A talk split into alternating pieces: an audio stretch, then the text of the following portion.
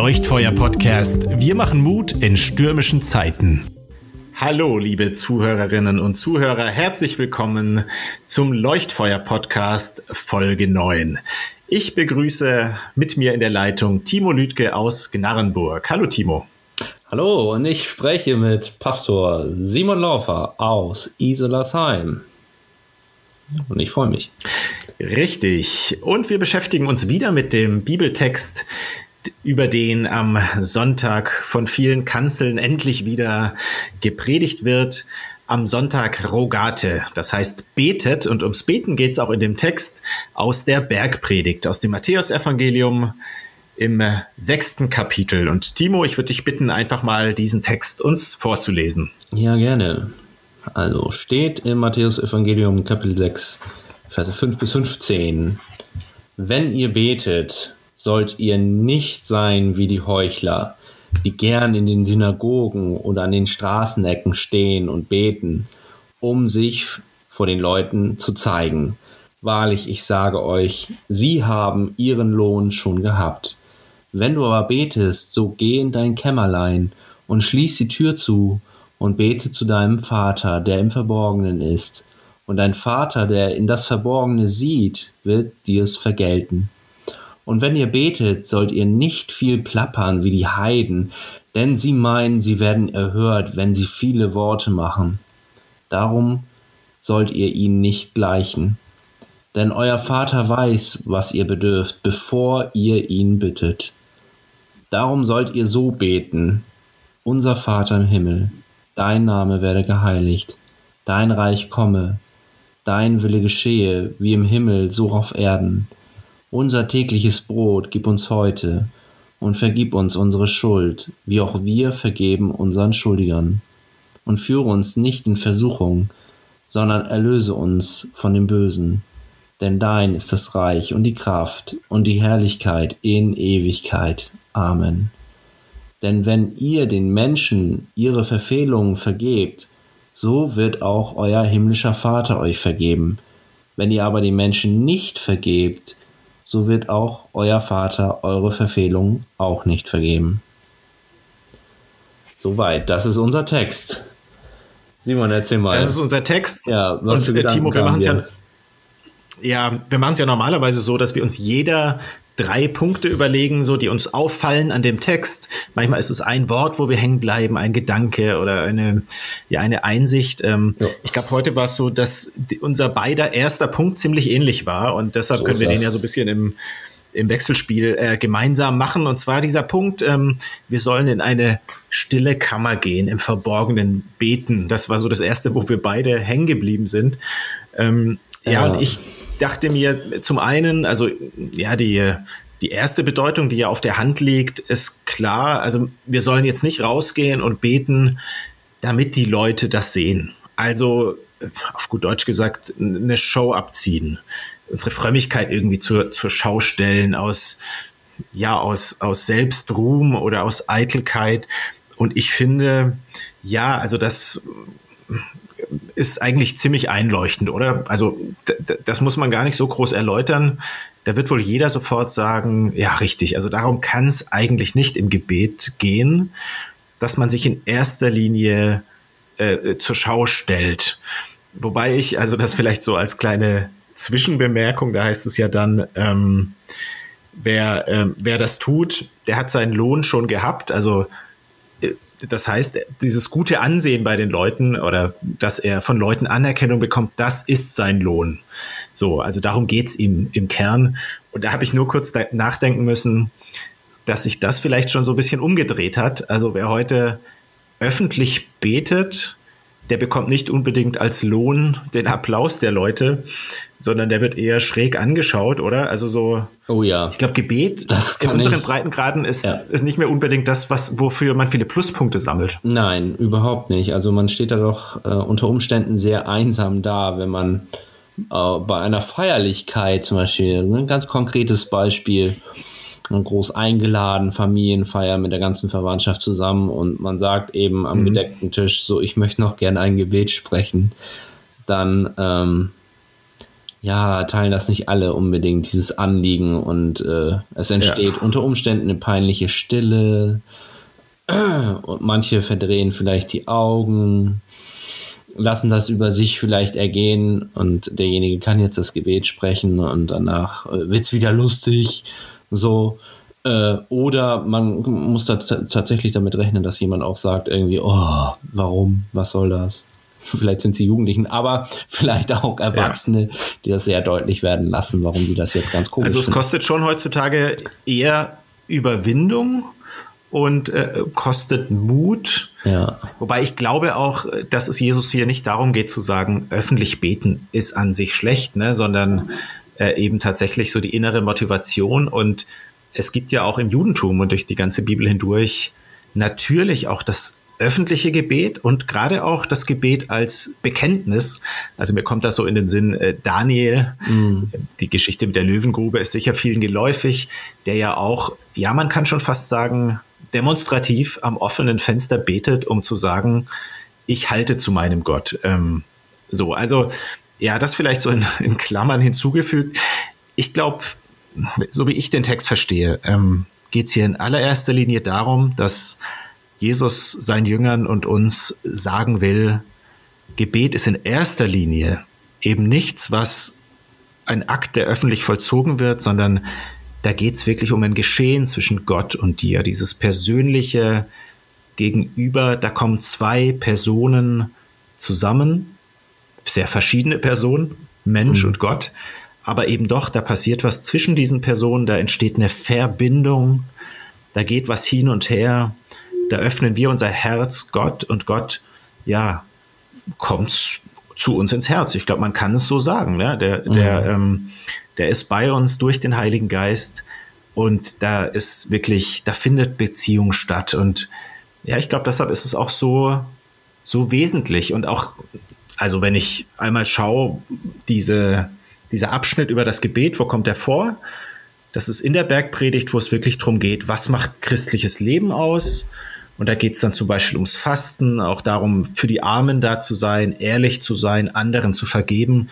Aber wirklich so mittendrin darum, betet, pflegt diese Gemeinschaft mit Gott, richtet euer Herz auf Gott aus. Ich glaube, das ist vielleicht so die, die kürzeste Definition.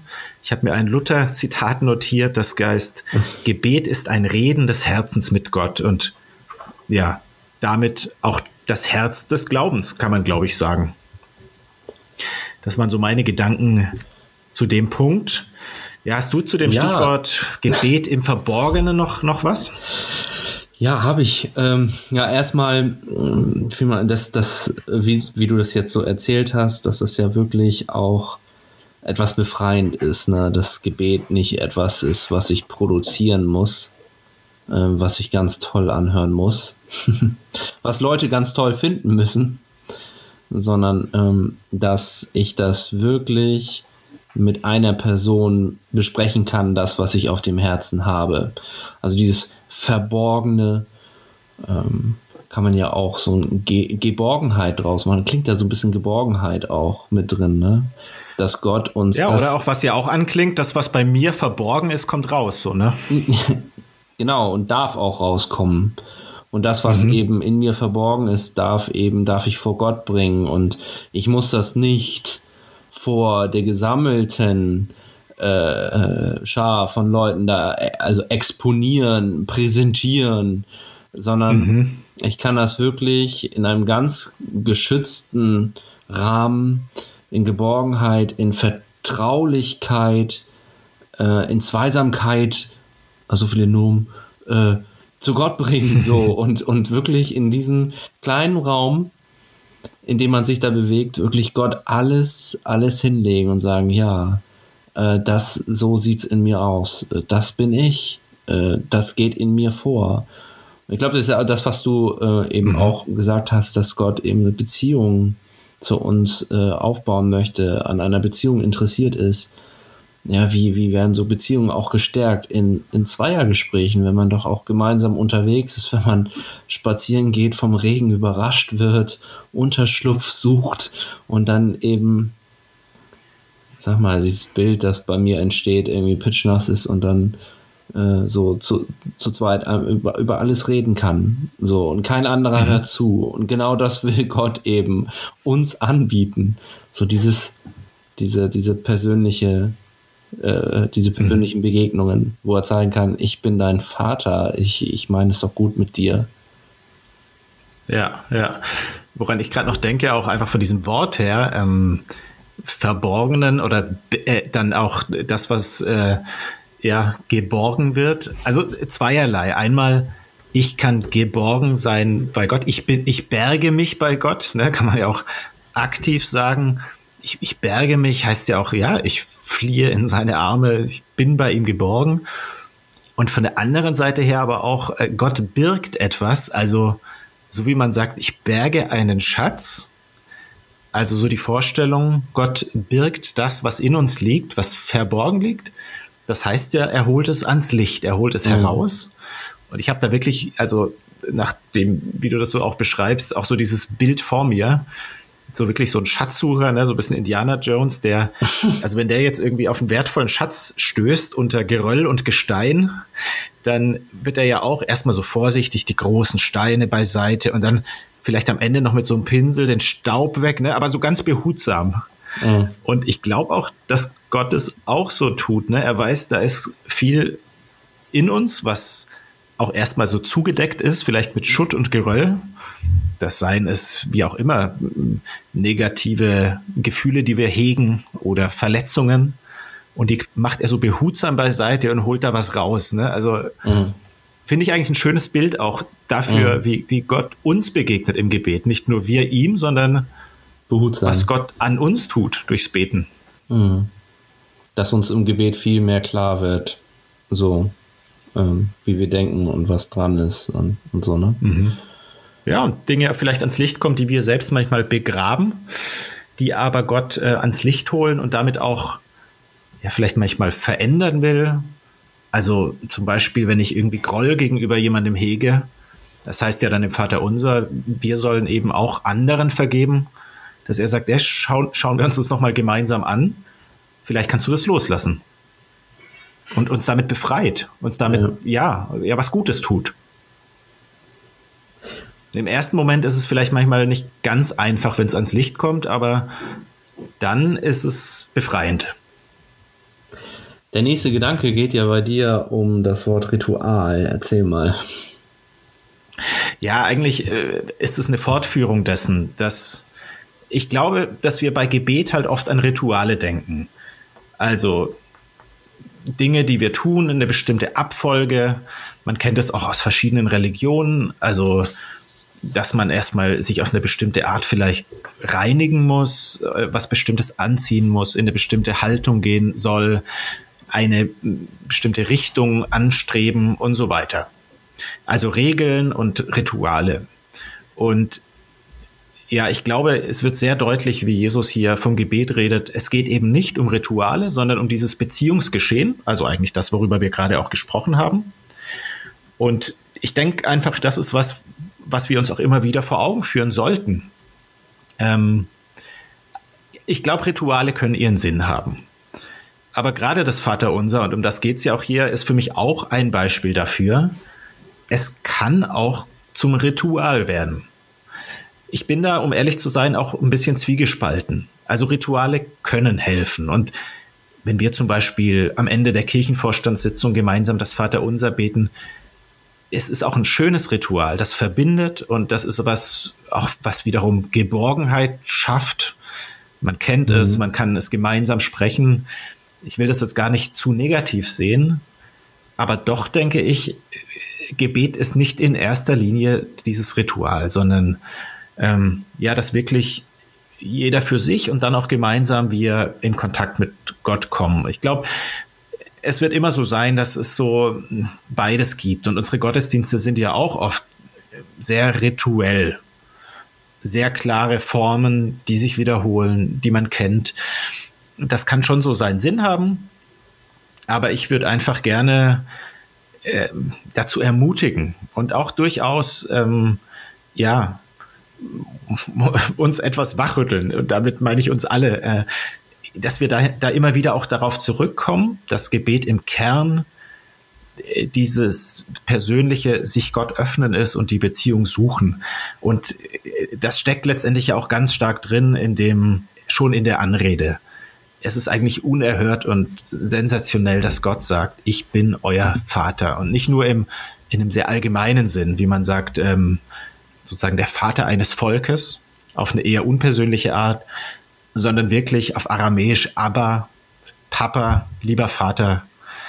Eine innigere Beziehung kann man sich kaum vorstellen. Gott interessiert sich auch für die kleinsten Belange. Das steckt ja auch im, im, eben im Vater unser drin. Ihm ist es nicht egal, weder ob wir genug zu essen und zu trinken haben, noch dass wir in geistlicher Harmonie, in, in geistlicher Erfüllung leben. Er will, dass es uns gut geht und er weiß schon, was wir brauchen, noch bevor wir fragen. Und dieses innige Verhältnis mit dem ewigen Gott, ich glaube, das ist, worum es im Gebet wirklich geht. Und da sollten wir immer wieder neu hinkommen. Bei allen Ritualen und Gepflogenheiten, die wir haben. Das eigentliche Geschenk besteht ja darin, das, was wir haben, und ich glaube, wir sind alle reich beschenkt, das wirklich zu verstehen als Geschenk von Gott und es von ihm zu empfangen. So, ja, da kommt ja jetzt eine ganz starke Warnung. Ne? Also erstmal das vorangegangene. Mhm. Wir liegen Gott unglaublich stark am Herzen. Und jetzt warnt er uns, bitte, bitte seid nicht so wie die Heuchler. Oh, und oh, Heuchler, das ist so ein Wort, hört man selten, ne? aber jeder weiß, glaube ich, was das äh, bedeutet. Und keiner will es mhm. sein ganz, ganz äh, schlimme Beschimpfung eigentlich, ne? wenn man jemand nachsagt, so, du bist voll der Heuchler. Was, was ist das? Ich bin da so ein bisschen hängen geblieben. Äh, ich glaube, Heuchler oder zu heucheln kann jedem passieren. Äh, das sind äh, Leute, wenn man etwas äh, verschweigt, äh, persönlich eigene Schwäche verschweigt, etwas vorspielt ähm, dass mhm. man äh, sich selbst als den, den totalen Starken und Überlegenen präsentiert ähm, und, und verschweigt, dass man doch selbst auch gefährdet war, gefährdet ist, dass man selbst ja schuldig geworden ist. Es gibt da im Alten Testament einen Vers bei, im, im Buch Jesaja, Kapitel 1, Vers 15. Da sagt Gott tatsächlich, und wenn ihr auch eure Hände ausbreitet verberge ich doch meine Augen vor euch, und wenn ihr auch viel betet, höre ich euch doch nicht, denn eure Hände sind voll Blut. Und, auch äh, sehr drastisch. Ja, sehr, sehr, sehr drastisch. Ne? Warum sagt er das ja nicht, um die Leute fertig zu machen, sondern um, um ihnen genau zu zeigen, Mensch, guckt euch doch, also bevor ihr die Hände in den Himmel emporhebt, also als Zeichen zu mir, ähm, guckt euch doch selbst erstmal an. So, also wo, bevor ihr den Finger auf andere zeigt, was sie jetzt alles nicht hingekriegt haben, guckt doch erstmal auf euch selbst und werdet ja. euch klar, dass ja. ihr selbst schuldig geworden seid. Also verschweigt das nicht, sondern redet auch darüber. Also, dass Gott wieder zurück. Mir fiel gerade ja? mir fiel gerade ein Vers auch ein äh, aus Matthäus 23, ähm, also jetzt nur als Ergänzung dazu wo Jesus auch diesen scharfen Ton anschlägt gegenüber den, den Pharisäern und dann sagt, ihr seid wie weiß getünchte Gräber, von außen sehen sie schön aus, innen aber sind sie voll von toten Gebeinen und von Unreinheit aller Art. Ui. Ja, das ist im Prinzip der gleiche Gedanke wie schon bei Jesaja. Also diese Diskrepanz zwischen außen und innen. Ja, ich meine, das fällt uns ja auch so einfach, ne? Ja, mir auch. Also, dass, dass man die Welt ja. sehr schnell in Schwarz und Weiß einteilt in äh, Gut und Böse oder wie. Und da sagt Gott, nee, nee, nee, nee. Also ähm, ihr alle seid gefährdet. Und das kommt dann ja im mhm. Gebet, was man alles beten darf, äh, auch ansprechen darf.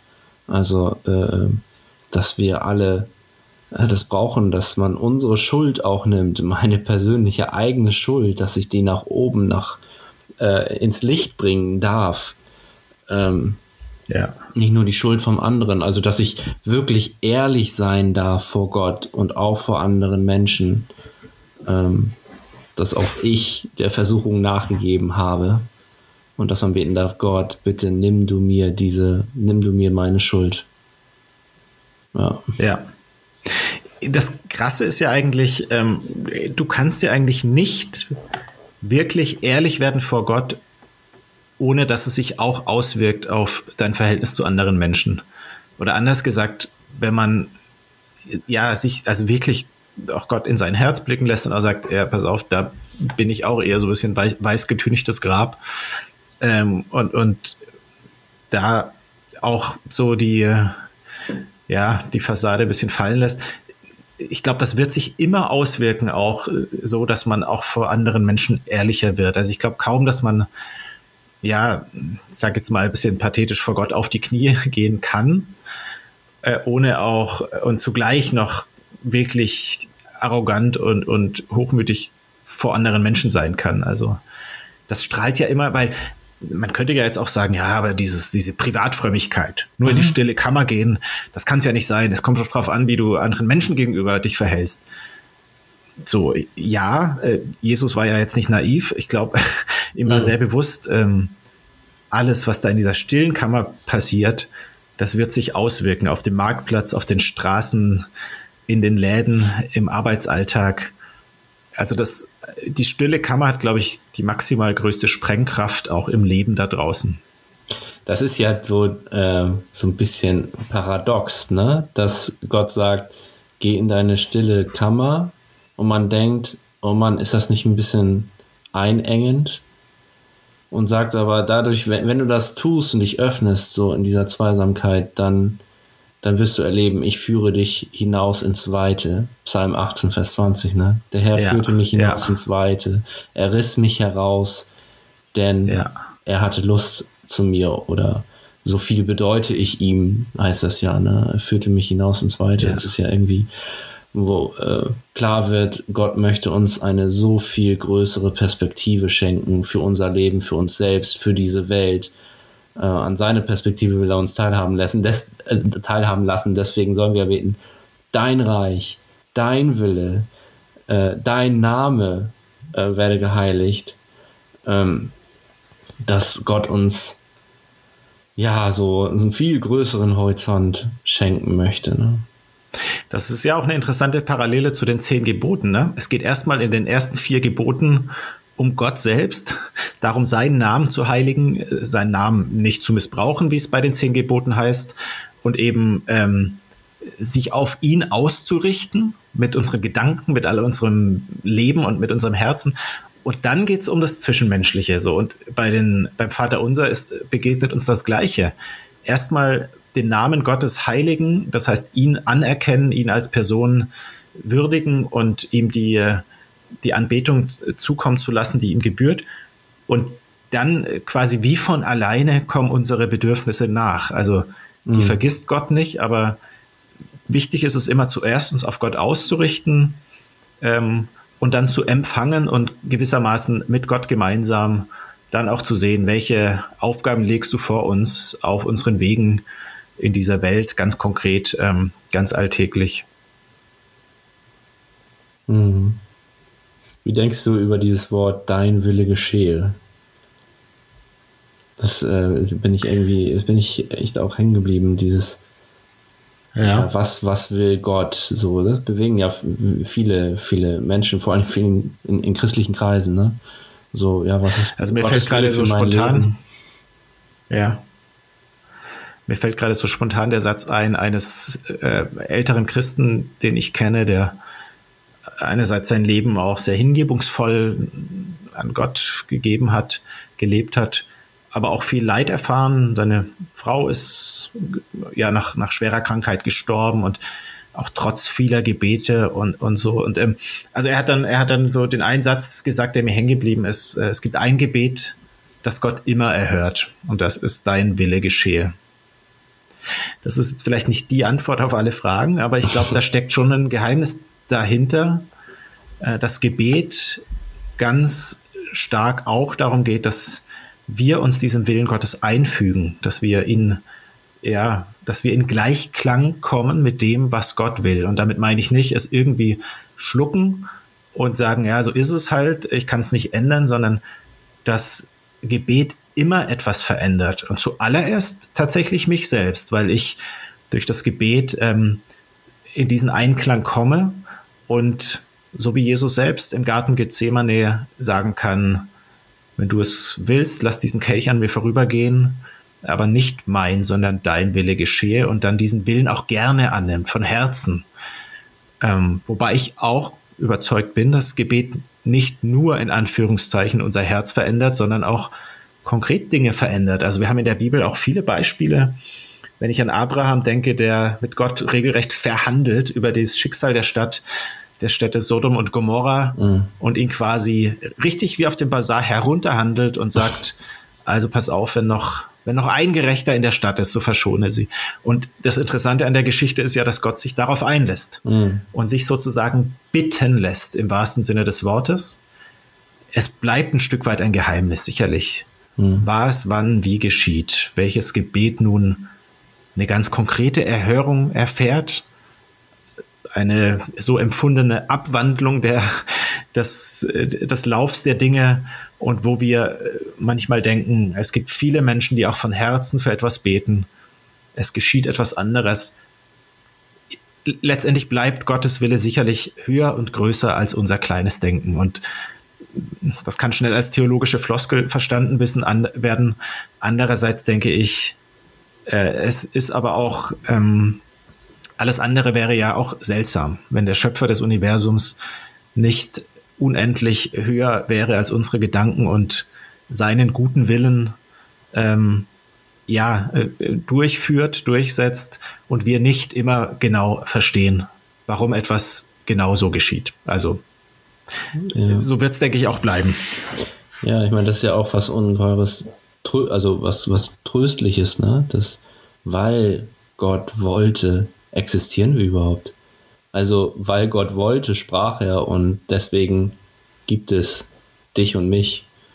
Weil, weil Gott ja. wollte, wurdest du geboren, wurde ich geboren.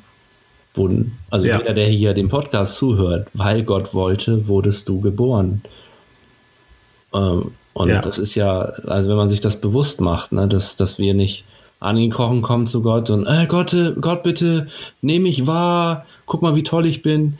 Nein, sondern äh, zuallererst ist er. Er wollte uns, dich von Anfang an. Er wollte uns von Anfang an und äh, in, in seinen guten Willen, also was er sonst noch alles will und schaffen will, mit, also um uns herum in unserem Leben, da will er uns dran teilhaben lassen. Und das hm. dürfen wir eben auch entdecken in unserem Leben. Ja was wir jetzt ja auch getan haben, die letzten fünf Minuten, ist so dieses Philosophieren. Was ist Gebet? Was bringt das so diese Richtung? Und ich finde, das ist völlig legitim. Das ist auch, hat auch seinen Platz. Ähm, ich finde es auch interessant. Ich möchte noch eine Geschichte erzählen. Ähm, das ist dann auch so mein letzter Punkt, wo es aber nochmal um den Unterschied geht, auch ähm, sich über das Beten Gedanken zu machen, darüber so zu philosophieren oder es einfach zu tun. Und zwar war ich gestern, ähm, ja, hatte zwischen zwei Gesprächen, zwischen zwei Terminen ähm, etwas, etwas Zeit und war also ja, bei einem Ort, wo es eine Kirche gibt, so ein Klostergarten. Und dann habe ich gesagt, ja, dann gucke ich jetzt schon mal an, welchen Text wir heute haben für den Podcast, beziehungsweise ja auch für die Predigt am Sonntag und mache mir so ein paar Gedanken. Ne? Hab das gelesen, ähm, mhm. den Text, den du vorhin vorgelesen hast und fing dann an so zu spazieren und ähm, wie das dann so ist, auch als Berufstheologe, man macht sich dann gleich recht analytisch Gedanken, ne? was kann ich davon vielleicht weitergeben, welche Gedanken sind da wichtig und was hat es überhaupt auf sich mit dem Gebet. Und dann stand ich tatsächlich, also ist jetzt keine ausgedachte Geschichte, ich stand, stand dann eben vor dieser Kirche und da stand ähm, offene Kirche, 16 bis 18 Uhr, geh doch rein. Und ja, es war dann wirklich für mich so der Impuls, also einmal so ein bisschen die Neugier, ähm, was machen die da oder was gibt es da zu sehen? Ähm, bin einfach reingegangen.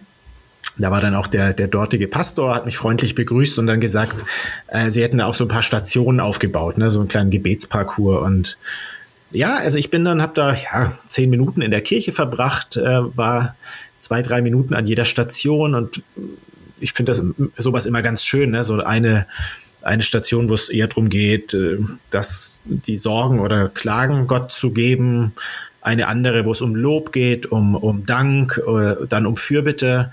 also wo auch nochmal so die verschiedenen Seiten des Gebets ähm, deutlich werden. Ja, und für mich war das dann eine unheimlich, wirklich erbauliche Zeit, wo ich äh, etwas zur Ruhe gekommen bin, zur Stille und zu Gott und wirklich auch ein Stück ins Gebet äh, gekommen bin. Und für mich war das dann so in dem, in der Abfolge der Ereignisse wirklich auch so ein kleiner Aha-Effekt. Natürlich kann man immer übers Beten auch nachdenken und sprechen und predigen. Entscheidend ist aber tatsächlich, äh, es zu tun, ins Gebet zu gehen. So, just do it, ne? Der, der alte Spruch.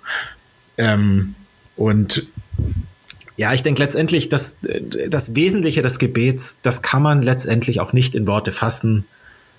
Man muss es erfahren. Also es ist wirklich dieses, es gibt ja manche Erfahrungen im Leben, die kann man einfach nicht äh, irgendwie auf einer DIN A4-Seite beschreiben und hat sie dann verstanden, sondern die musst du selbst erleben. Und deshalb kann ich nur einladen und zu ermutigen, entdecke das Beten vielleicht sogar ganz neu und es ist egal, wie viele Worte, welche Worte, es ist sogar egal wo. Am besten wirklich, wie Jesus hier sagt, einfach mal für dich in deinem stillen Zimmer und tu das. Ähm, nimm Kontakt auf mit Gott, er ist dir wirklich gegenüber, er ist dein Vater. Äh, und das ist was, was man eben, ja, alle Zeit und in jeder, in jeder Verfassung machen kann.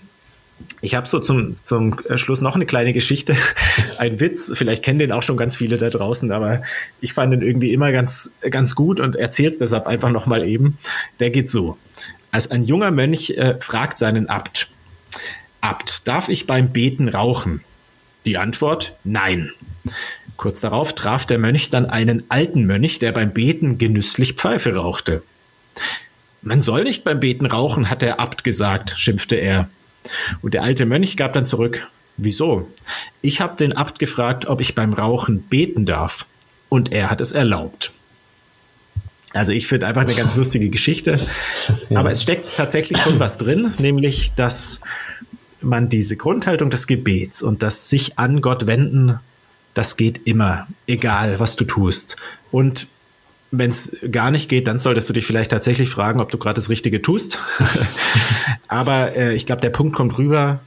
Beten ja. ist etwas, das kannst du in deinem Alltag und immer mitnehmen und praktizieren. Und ich glaube, es verändert und es erfüllt dein Leben auf sehr nachhaltige und, und gute Weise.